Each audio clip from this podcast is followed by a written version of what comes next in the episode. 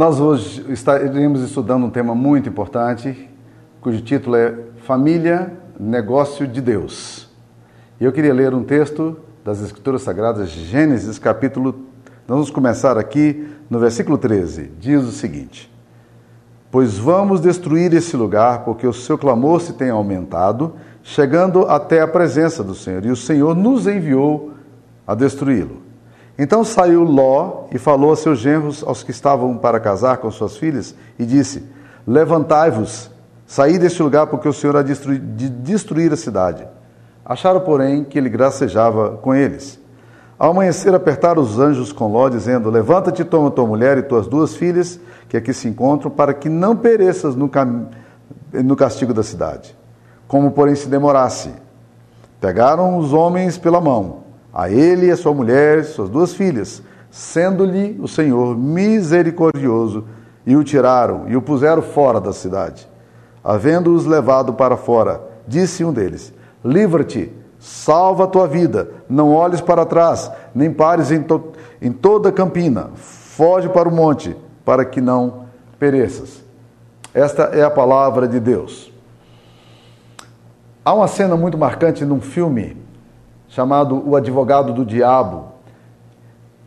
Esse advogado ele foi contratado por um grande, por um homem muito rico e poderoso em Nova York. Ele era um homem do interior do país e de repente estava numa posição em que ele estava pegando causas muito grandes e ganhando muito dinheiro. Mas ele descobriu que no percurso que o seu patrão era uma pessoa muito maquiavélica e assim, os envolvimentos espirituais dele era um negócio muito sério. Ele tinha uma mãe, esse advogado tinha uma mãe crente, mas ele não dava ouvidos a ela, e ele começou então a dar ouvido a esse homem e as insinuações dele.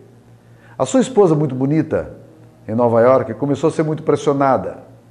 E ela começou a ter algumas percepções que ele não tinha. E isso começou a trazer alguns distúrbios psiquiátricos, mentais, e ela foi é, cada vez definhando cada vez mais. Aquela mulher bonita de repente se transformou numa mulher muito feia. E ela disse: esse cara, o seu, o seu patrão, está nos matando. E ela disse isso antes de morrer.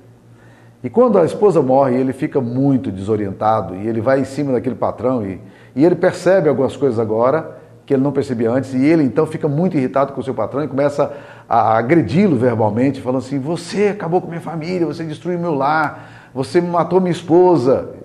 E aquele homem começou a ironizar e diz assim: Eu fiz isso com você? Não, eu acho que você está equivocado, foi você que fez isso com a sua família. Por quê? Porque eu disse a, sua, a você: Olha, você precisa voltar para sua casa e cuidar da sua esposa. Mas você é ambicioso demais, você queria, você queria alguns trunfos, você queria dinheiro, o dinheiro estava entrando e você estava achando bom esse negócio. E você então, com a sua grande ambição, você se esqueceu da sua casa. E eu te disse, volta para cuidar da sua família. E você não quis. E agora você vai me culpar a mim? Bem, essa cena é uma cena muito pesada do filme, como o filme todo em si é muito pesado, um filme recomendado aí, mas é um filme muito pesado. Mas o ponto que eu queria trazer aqui para vocês, meus queridos irmãos, é o seguinte: família é algo muito importante. Nós não podemos desprezar o valor da família. Não é algo secundário, não é algo trivial, mas é algo essencial, algo central. A Bíblia chega a afirmar uma coisa muito bonita, dizendo que a herança do Senhor são os filhos e o fruto do ventre o seu galardão. Salmo 127, versículo 3. Ora, se você recebe uma herança, você não pode pegar essa herança e tratar essa herança com descaso. Você não pode desperdiçar aquilo que você ganha, porque aquilo é um bem muito precioso. Então, ao considerar a sua família, considere a sua família como um bem que Deus quer dar a você. Há uma frase de Steve Farrar que me chama muita atenção. Ele diz o seguinte: a única matéria-prima com a qual Deus pode construir um homem é um garoto. E nós podemos dizer a mesma coisa em relação às nossas filhas. A única matéria-prima que Deus tem para fazer uma mulher de valor é uma criança, é uma menina. Então considere isso aí. Jó foi um homem que infelizmente não soube proteger a sua herança. Se eu pudesse dizer qual foi o grande problema de, Jó, de Ló, eu diria: Ló não cuidou da sua família. Ló não cuidou da sua família. Ló era um homem próspero. A Bíblia diz que ele sabia ganhar dinheiro a tal ponto que, de repente, o dinheiro se tornou um problema entre ele e o seu tio querido. E eles tiveram que se separar. Os bens se amontoando, eles ganhando muitos, muitos bens, sabendo investir, sabendo administrar o que, a sua fazenda. De repente, eles não podiam ficar muito juntos. Ló foi um homem que aprendeu a ganhar dinheiro. Agora, o que é interessante é que, mesmo é, a Bíblia faz uma descrição muito interessante, porque ele mesmo vivendo em Sodoma e Gomorra, a Bíblia diz lá na segunda carta de Pedro, capítulo 2, versículos 7 e 9, que Ló era um homem justo, que se afligia com procedimento libertino que, dos que não tinham princípios morais, pois vivendo entre eles todos os dias, este justo se atormentava em sua alma justa por causa das maldades que via e ouvia. Então Ló estava ali em Sodoma e Gomorra, mas ele era um homem temente a Deus e justo. E esse temor a Deus o levava a sofrer por causa da cidade, pelo que ele via. Mas apesar disso, Ló parece não, não se tocar no risco que sua família estava correndo. A terceira coisa que a gente aprende sobre Ló é que Ló era um homem envolvido com adoração a Deus. Por quê?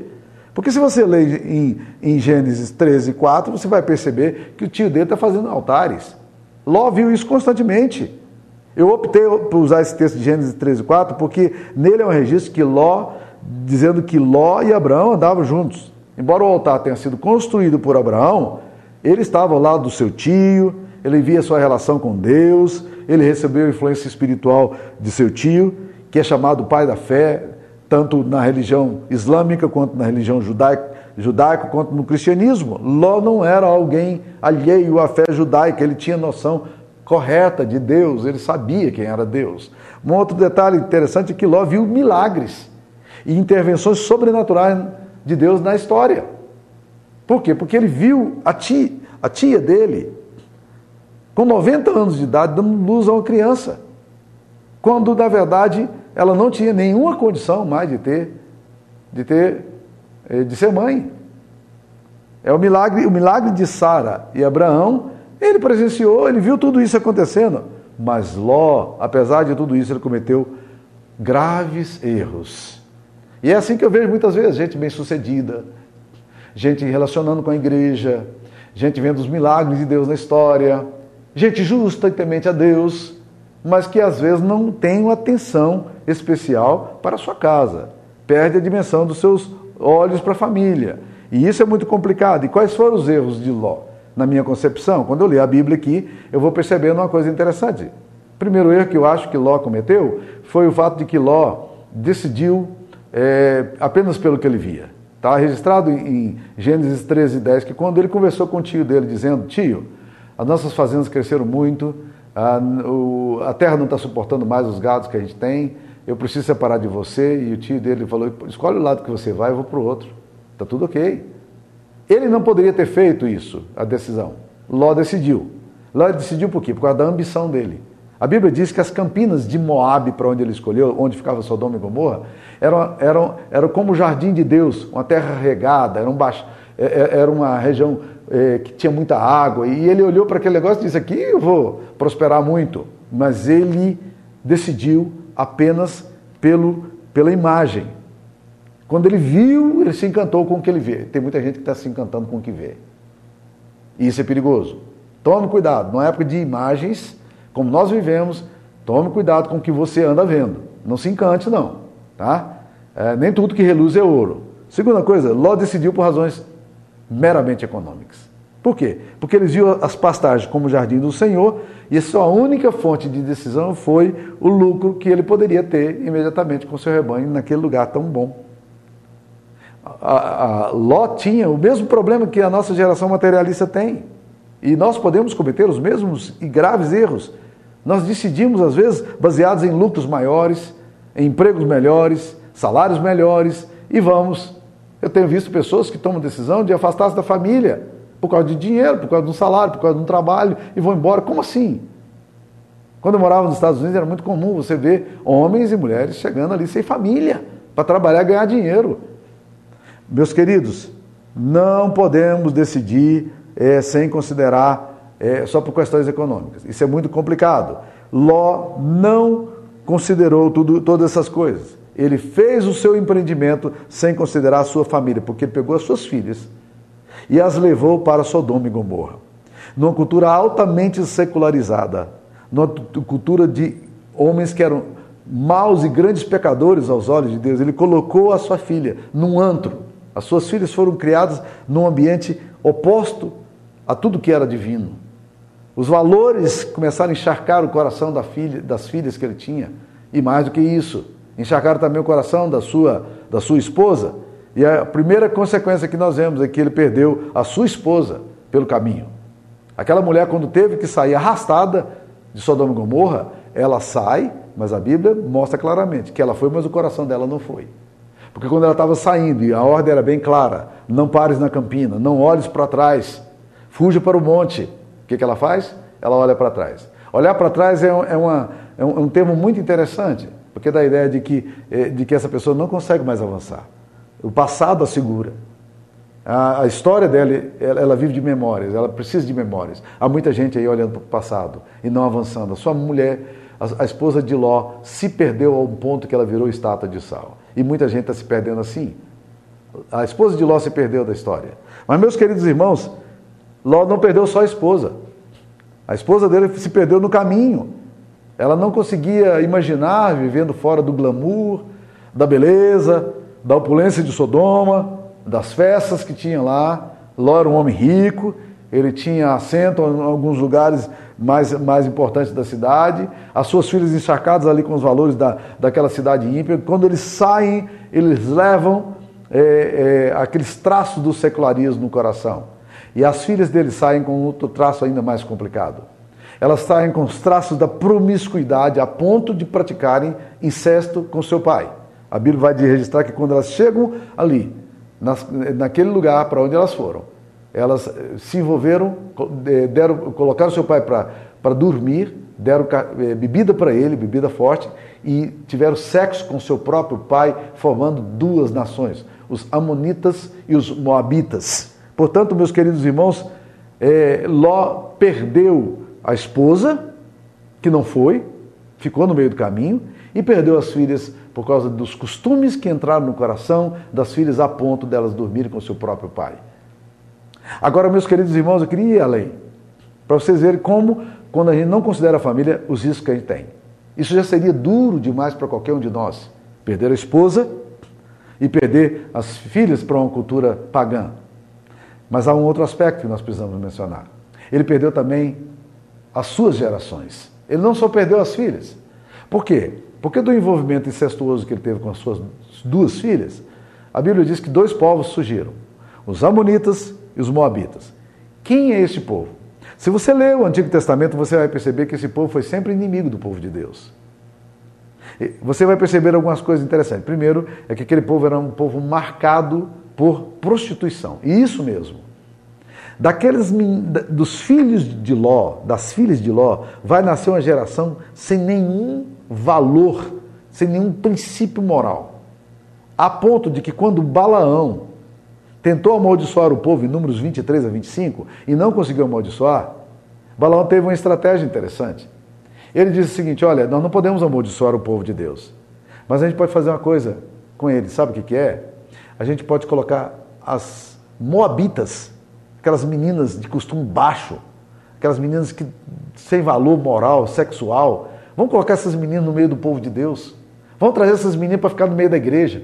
E isso vai ser um desastre para os nossos filhos, para os filhos aí, a maldição virá sobre eles. E foi o que aconteceu, a ponto de surgir uma praga no meio do povo chamada maldição de Baal Peor, que foi provocada exatamente por causa da infidelidade. Ou seja, o diabo não conseguiu amaldiçoar o povo de Deus, mas o pecado que estava na cultura dos descendentes de Ló, dos Moabitas, vai influenciar profundamente o povo de Deus, porque é um povo, os Moabitas e os Amonitas, são povos marcados pela prostituição. Segunda coisa, aqui, os filhos, eh, os descendentes de Ló, serão para sempre um povo muito próximo de Deus, do povo de Deus, vivendo na periferia da religião judaica, vivendo ao redor de Jerusalém, mas sempre foram inimigos de Deus e sempre alijados das promessas divinas. Apesar de estarem tão próximos no parentesco com Abraão, essas nações foram para sempre proibidas de frequentar o templo de Israel, elas não podiam entrar no templo de Jerusalém.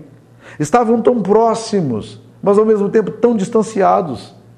Amonitas e Moabitas são gentios, são pagãos, não participam de qualquer privilégio espiritual, não recebem as bênçãos das profecias relacionadas à família de Abraão, da qual Ló fazia parte, e com o passar do tempo eles perderam toda e qualquer relação espiritual com o povo escolhido de Deus, meus queridos irmãos. Olha o que, que vai acontecer pelo fato de Ló não ter considerado a família dele como um negócio muito sério para ser tratado. O mesmo pode acontecer conosco. Não se engane, não se engane. Agora, eu queria dizer uma outra coisa. Esses dois povos, eles deixaram de existir como nação. Desde o século VI a.C., o último relato que a gente tem na história, nas arqueologias e livros, é no é, século VI a.C. Para sempre os amonitas e moabitas desapareceram na história. Os relatos históricos e arqueológicos vão até esse século e não são mais encontrados. A memória de Ló vai se perder na história. Por quê? Porque Ló não valorizou a família. Família, meus queridos irmãos, é o grande negócio da vida de um homem. Nada é mais importante para a nossa vida do que a família. Nós não podemos nos considerar uma pessoa bem-sucedida se nós fracassamos em ser pai ou ser irmão. Não existe sucesso para um homem com filhos quebrados, desajustados, é, é, neurotizados, ainda que tenha muito dinheiro e, ganhe, e seja muito bem sucedido profissionalmente. Por essa razão, entre as características de um líder da igreja, a Bíblia descreve que um, o líder, o presbítero, ele tem que ser um homem que governe bem a própria casa, criando os filhos sob disciplina, com todo o respeito, pois se alguém não sabe governar a própria casa, como é que cuidará da igreja de Deus? Família é o grande negócio. E a família nos nossos tempos sofre grandes e profundas crises. E entre essas crises está a perda da sacralidade. As pessoas não estão vendo a instituição, a família, como algo sagrado. Casamento não é mais indissolúvel, mesmo para, para os cristãos, que acham que pode romper qualquer hora. Eles não lembram que isso é uma aliança diante de Deus, mas muitas vezes vê o casamento como uma coisa de contrato, com cláusulas que pode ser rompida a qualquer momento, desde quando as partes é, está sendo prejudicado ou não quer mais continuar no business. É uma perda da sacralidade. E a Bíblia nos diz em Malaquias que Deus censura o povo dele, porque o povo dele foi fiel à sua esposa, às suas esposas, sendo que Deus havia sido testemunha da união deles. A Bíblia é bem clara: casamento é coisa sagrada. E nós não podemos perder essa dimensão. Nos nossos tempos, nós estamos perdendo muito isso. Famílias cristãs estão perdendo essa, essa dimensão. Outra coisa que é complicada nos nossos dias é que a família também está perdendo a prioridade. Filhos são facilmente negociados no mercado capitalista. Na busca por aperfeiçoamento intele intelectual, por um emprego melhor, uma promoção, uma proposta atraente, família não é mais prioridade. Às vezes, nosso marido e mulher saem os dois para o mercado de trabalho, querendo ganhar mais dinheiro, dizendo que precisam mais dinheiro e justificam-se dizendo que realmente precisam trabalhar e eventualmente dava para viver com muito menos recurso e mais cuidado. Os dois saíram para cuidar, tanto marido e mulher. Mas quem é que está? Eh, dois saíram para ganhar dinheiro, mas quem é que está cuidando da casa? Quem é que realmente está cuidando dos filhos? Quem é que está tratando os filhos com o respeito que precisa? Um bom negócio, e família é um bom negócio, tem as suas regras é necessário considerar cuidadosamente as cláusulas. Alguns anos atrás eu decidi comprar uma casa e eu precisava financiar a casa. Eu não tinha todo o dinheiro. E, então, quando eu comecei a, a discutir com o banco como é que seria, o banco começou a trazer uma série de coisas. Contratos, contratos, contratos, contratos, contratos. Se você ler. Eu chego à conclusão seguinte, meus queridos, eu não tenho condição, não tenho nem tempo, e nem tenho preparo para lidar com esse negócio. Chamei um advogado, paguei o advogado e disse: Você vai cuidar disso aqui. Sabe por quê? Porque você vai me dizer se eu posso ou se eu não posso. Né? Aquelas letras pequenas que estão colocadas no contrato, nas cláusulas, né? É, como é que a gente sabe aquilo ali? Então o que acontece? Às vezes a gente faz mais ou menos uma coisa complicada com a nossa família. A gente não percebe é, que não dá para contratar alguém para substituir, para exercer a nossa função, como eu fiz nesse caso aqui. Não dá para nomear um advogado. Dinheiro, dinheiro eh, não resolve o problema, status não resolve o problema, babás, mentores não são capazes de substituir a importante relação de um pai com filho, de uma mãe com filha e assim por diante. Então, como fazer um bom negócio? Nós queremos eh, fazer um bom negócio com a nossa família. Primeira coisa que a gente precisa fazer, nós não podemos tomar decisões apenas pelo que os nossos olhos enxergam, como fez Ló. Existe muita coisa fascinante mas nem tudo que reluz é ouro. Tome cuidado com o fascínio pela imagem. Muitas vezes o nosso delírio leva-nos a miragens perigosas. Segundo, não tome decisões apenas por questões econômicas. Terceiro, considere sua família como um projeto da sua vida. Esse é o melhor bem que você tem. Considere o significado seu para os seus filhos. Você, mulher, você, homem, Família é o grande projeto da sua vida, não é o seu dinheiro. Quarto, considere sua alma ao tomar uma decisão. Decisões pecaminosas, equivocadas, podem nos levar ao inferno. Quinto, considere Deus nas suas decisões. É fundamental que você olhe, esse negócio e diga assim: isso aqui é um negócio de Deus para minha vida e eu não posso brincar com isso aqui. Eu tenho a aprovação de Deus, Deus vai comigo. Moisés disse uma coisa interessante quando Deus é, estava irritado com o povo por causa do seu comportamento idolátrico. E Deus disse: Eu não vou mais seguir com você, Moisés. Você pode ir, eu vou mandar meu anjo contigo, mas eu não irei mais com o povo, porque se eu for, eu posso matar esse povo. E sabe o que, que Moisés falou para Deus? Deus, se a tua presença não vai conosco, não nos faça subir desse lugar. Nem mesmo a promessa de Deus que colocaria um anjo à disposição deles foi suficiente para Moisés. O que, que Moisés está dizendo? Senhor, não dá para caminhar sem o Senhor. Não dá para caminhar sem o Senhor. Alguns anos atrás, eu fui procurado por um homem. Ele veio conversar comigo, porque ele percebeu que alguma coisa muito estranha estava acontecendo na casa dele e ele não conseguia administrar as crises familiares que ele estava enfrentando. Ele não era da igreja, Uh, ele tinha mais ou menos a minha idade. Ele era um banha, uma pessoa da Bahia, uh, morena, e uma pessoa assim, que tinha uma perspicácia intelectual muito boa. E a conversa foi muito aberta. Ele rasgou o seu coração, admitiu seus erros, reconheceu as lacunas que tinha deixado, mas eu nunca me esqueço das frases que aquele homem eh, usou para mim. E cada palavra que ele usava, cada termo que ele empregava, parecia que ele pesava em todos eles. Tudo o que ele dizia era muito calculado e friamente pensado. Ele disse, pastor, eu trouxe o inferno para dentro da minha casa. E aí ele foi contar a história dele. Ele diz: Eu comecei a ganhar muito dinheiro. E todos os finais de semana na minha casa, nós tínhamos festa. Os amigos chegavam para beber e nós tínhamos cerveja à vontade. Nós tínhamos cachaça à vontade. Tínhamos uísque para as pessoas tomarem. E os amigos chegavam. E nesse meio dessa chegada, os meus filhos foram sendo esquecidos. Eu não, não tinha olhar para os meus filhos mais. Um dia, o meu filho chegou no meio dos homens, e os homens, e ele chegou todo carinhoso, ele tinha lá os seus sete ou oito anos de idade, e eu já estava para lá, mais para lá do que para cá, né? tinha bebido muito, e aí nós começamos a brincar, e alguém, e alguém falou assim, porque dá um pouquinho para ele também. E ele, eu peguei a cerveja e dei para o meu filho.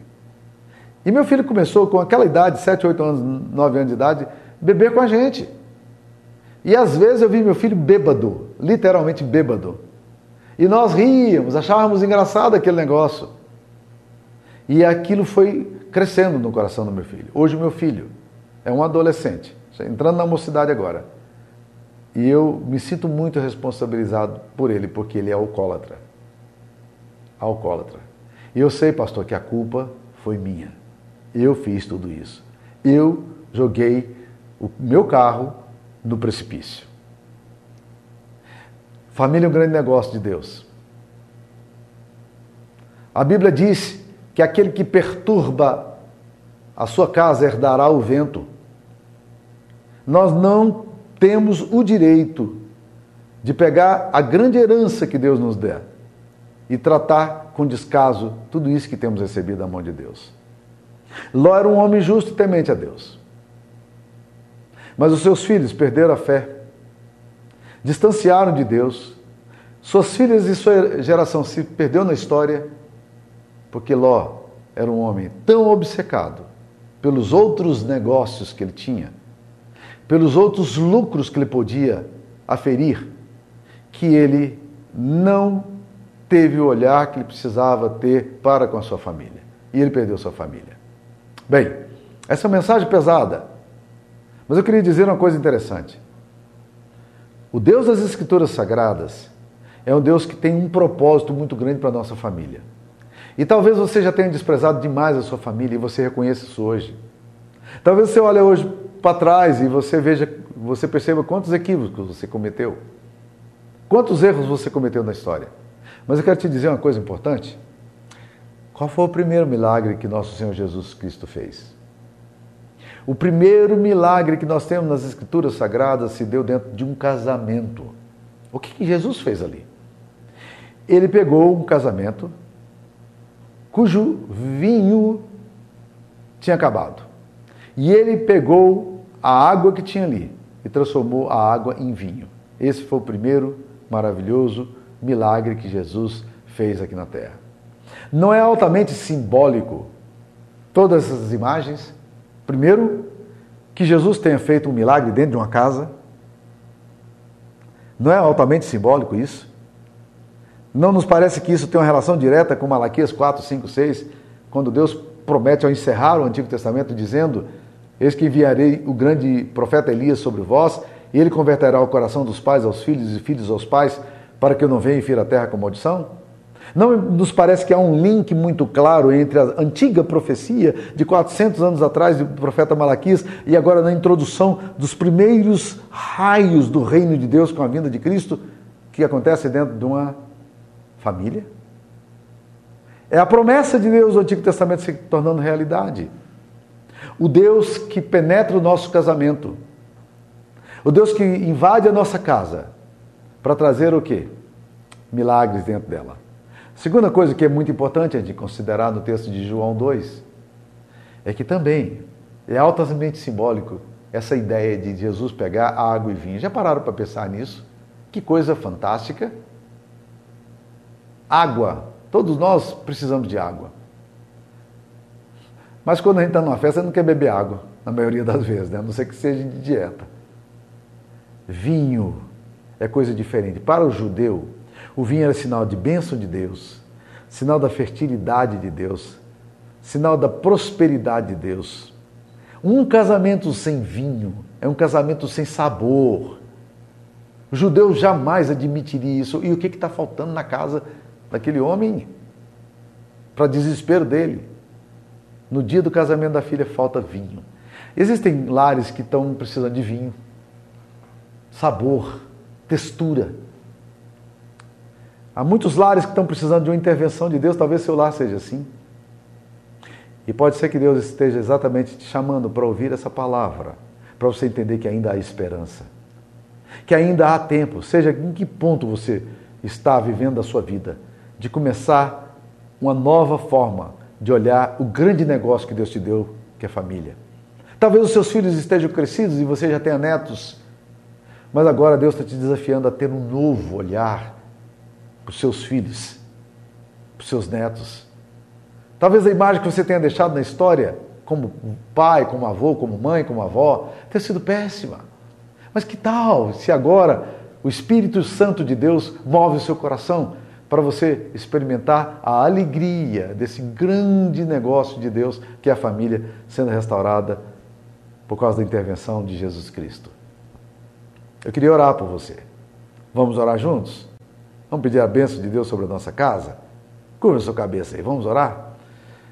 Ó Deus querido, como nós precisamos resgatar a sacralidade e a prioridade dos nossos lares, ó Pai. Vivemos dias difíceis, complexos, e nem sempre, ó Deus querido, nós somos capazes de perceber as decisões que, que a gente está tomando e os riscos de tais decisões. E às vezes, ó Pai querido, nós colocamos tudo a perder. Mas hoje, ó Deus, nós estamos aqui orando para que o Senhor restaure a nossa casa, Pai. Restaure a nossa família, restaure o nosso coração. Renova, Deus querido, o nosso lar. Em nome de Jesus nós te pedimos, Pai. Abençoe cada lar, cada pessoa que está ouvindo a palavra, que ouviu a palavra, que tem sido desafiado pela palavra, para que o Senhor esteja trazendo restauração, cura, redenção. No nome precioso de Jesus nós oramos. Amém. Que Jesus abençoe sua vida, meu irmão e minha irmã. Uma semana de paz para você. Fique com Deus. Amém.